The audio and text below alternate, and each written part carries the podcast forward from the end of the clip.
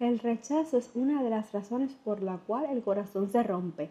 Y no estoy hablando solo del rechazo amoroso, sino también del rechazo laboral, familiar, de la sociedad, entre otros.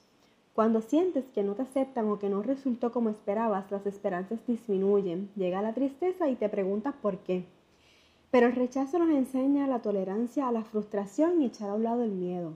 Es normal sentir todo esto y preguntarnos en qué fallamos. Y sabes qué, no has fallado en nada. Lo que sucede es que no somos iguales y no tenemos la misma percepción.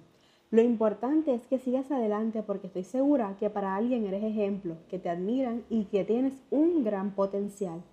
Tal vez no estén preparados para ti, no era tu momento, o tal vez sobrepasa las expectativas de esa persona o de esa institución o situación.